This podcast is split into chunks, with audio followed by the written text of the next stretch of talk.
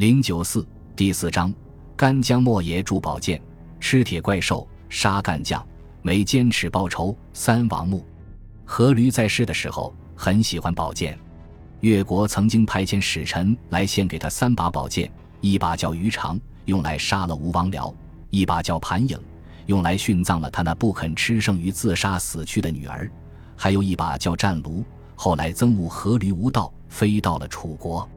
阖闾非常贵重这三把宝剑，还觉得不够，又叫本国的名剑工干将给他打造两把宝剑。干将和当时另外一名剑工欧质子是同学，或说欧质子是干将的老师。他两人曾经合作替楚王铸造过三把宝剑，一把叫龙渊，一把叫太阿，还有一把叫工部。龙渊后来因避唐朝开国皇帝李渊的讳，改名龙泉。手提三尺龙泉剑，便成为后世小说、戏剧描写武士威风凛凛的俗语。晋朝时候，张华和雷焕在丰城监狱乌鸡下面掘得的两把宝剑，传说都跃入《延平金》里，便做了龙，就是龙渊和太阿这两把宝剑。唐人修的史书把他们写作是龙泉和太阿了。却说干将接受了吴王的任命，便和他的妻子莫邪一同来进行这项工作。干将作剑。先采集五方名山铁的精华，后天时查地利，等到阴阳交汇，百神都来参观的时候，然后才鼓炉筹建。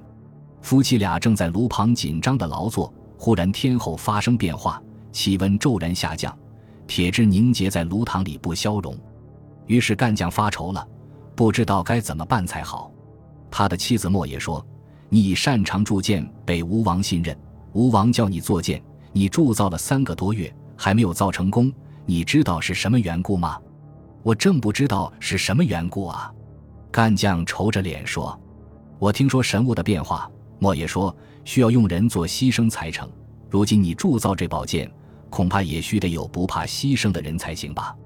干将脸上露出几丝兴奋的微笑，说：“对了，对了，想从前我的师傅冶铁酬金的时候，金铁之类的东西消融不了。”夫妻俩都跳进野炉，然后才把宝剑筹造出来。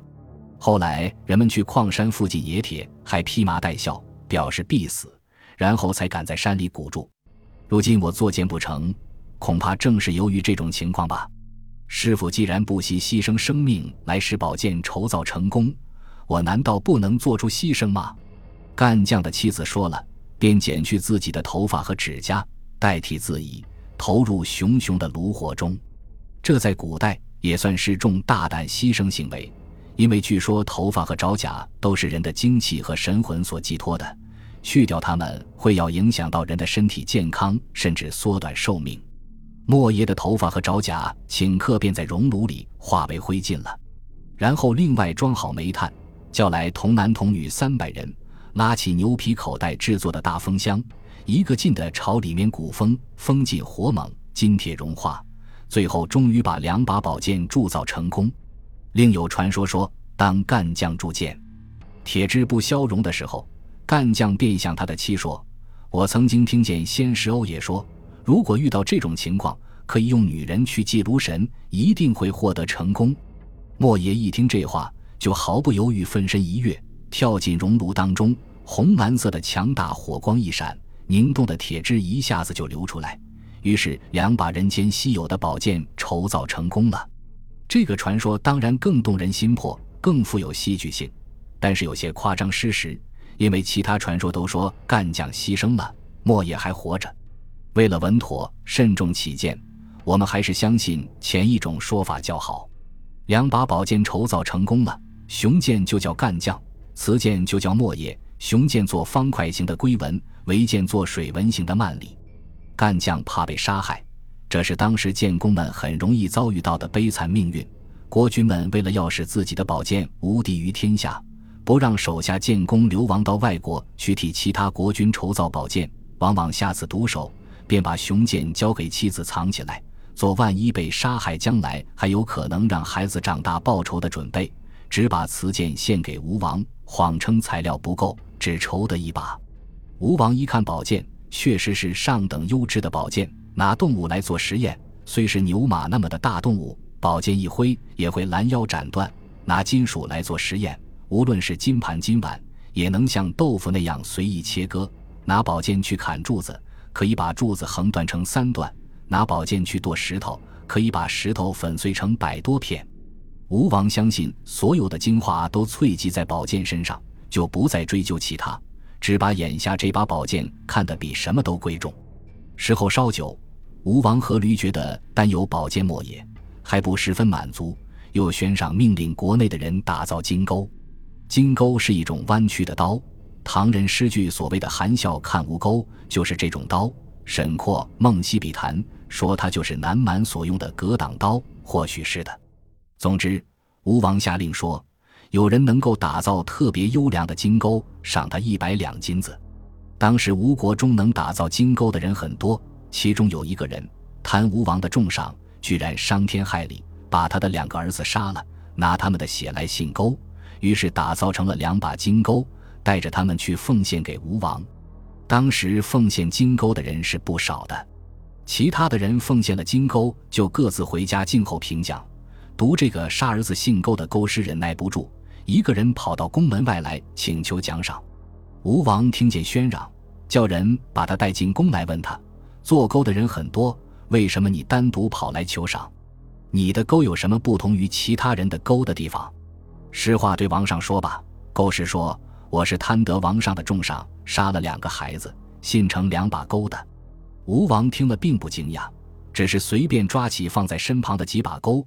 举起来给勾师辨认，说：“你看哪两把是你打造的？”吴王身旁的钩，少说也有百十来把，形状大概都相像，连钩师也看得眼花缭乱，分辨不出哪两把钩是自己打造的。看呀看的，钩师突然向后退几步，大声喊道：“吴红，护姬，你爹在这里，王上不知道你们的神意呀！”应着喊声。两把金钩突然从吴王身边飞腾起来，直飞到钩师的胸肋两旁，插在他的胸上。吴王这下子才真个惊异了，赶紧向钩师表示歉意，说：“哦呵，刚才真是对你不起。”于是叫人拿出百金赏了钩师，便把两把金钩随身佩戴着，时刻不离。干将莫邪铸剑，前面说是为吴王，但也有说是为晋王，还有说是为楚王的。说是为楚王更带普遍性，并且把干将莫邪也都说作是楚国人。